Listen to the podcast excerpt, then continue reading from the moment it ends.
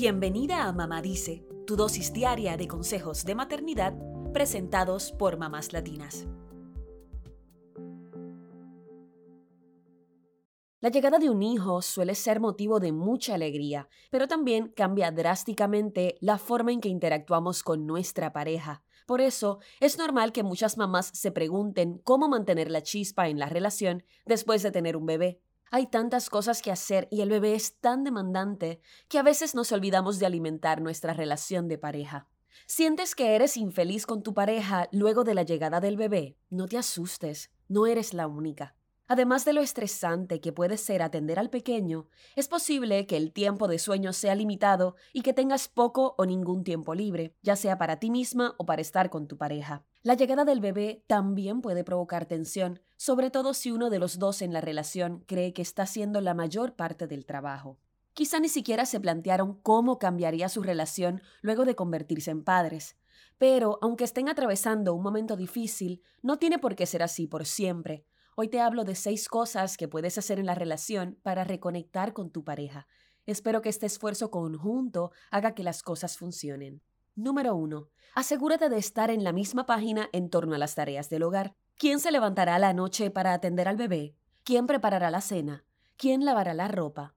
Creen un plan de acción en conjunto para tener claro cómo se dividirán las tareas, sobre todo si hay alguien en la relación que se siente abrumado por lo que le toca hacer mientras la otra persona está tirada en el sofá viendo televisión. Número 2. Aprende a comunicarte eficazmente con tu pareja. Los problemas de comunicación suelen ser la forma en que comienza una ruptura amorosa. Por eso, deben estar dispuestos a hablar abierta y honestamente. Evita culpar a tu pareja por cómo te sientes, porque esto puede ponerle a la defensiva. Intenta usar oraciones en primera persona para hablar de tus sentimientos y mantén un tono de voz adecuado. Número 3. Asegúrate de que ambos estén durmiendo lo suficiente. La falta de sueño es común en el primer año del bebé, así que una buena idea es tomar turnos para dormir, incluso en los fines de semana. Número 4. Planifiquen una cita en pareja, preferiblemente sin el bebé. Esto les servirá para reconectar entre ustedes, reírse, coquetear el uno con el otro, recordar por qué están juntos y más. Número 5. Asegúrate de que ambos pasen un tiempo sin la pareja. Quizás esa sea tu oportunidad de ser tú misma o de conectar con tus amigas, aunque sea por unas horas. Esa pequeña distancia puede ser saludable en la relación. Número 6. Trabajen juntos por un fin en común. Puede ser algo tan simple como armar un rompecabezas o algo tan complicado como planificar algún aspecto para el futuro. Tener un fin en común puede unirlos como pareja y les ayuda a enfocar las energías en lo que necesitan lograr en la relación. Por ejemplo, si el problema es que duermen poco, ponerse de acuerdo para iniciar el entrenamiento de sueño del bebé podría ser ese fin en común.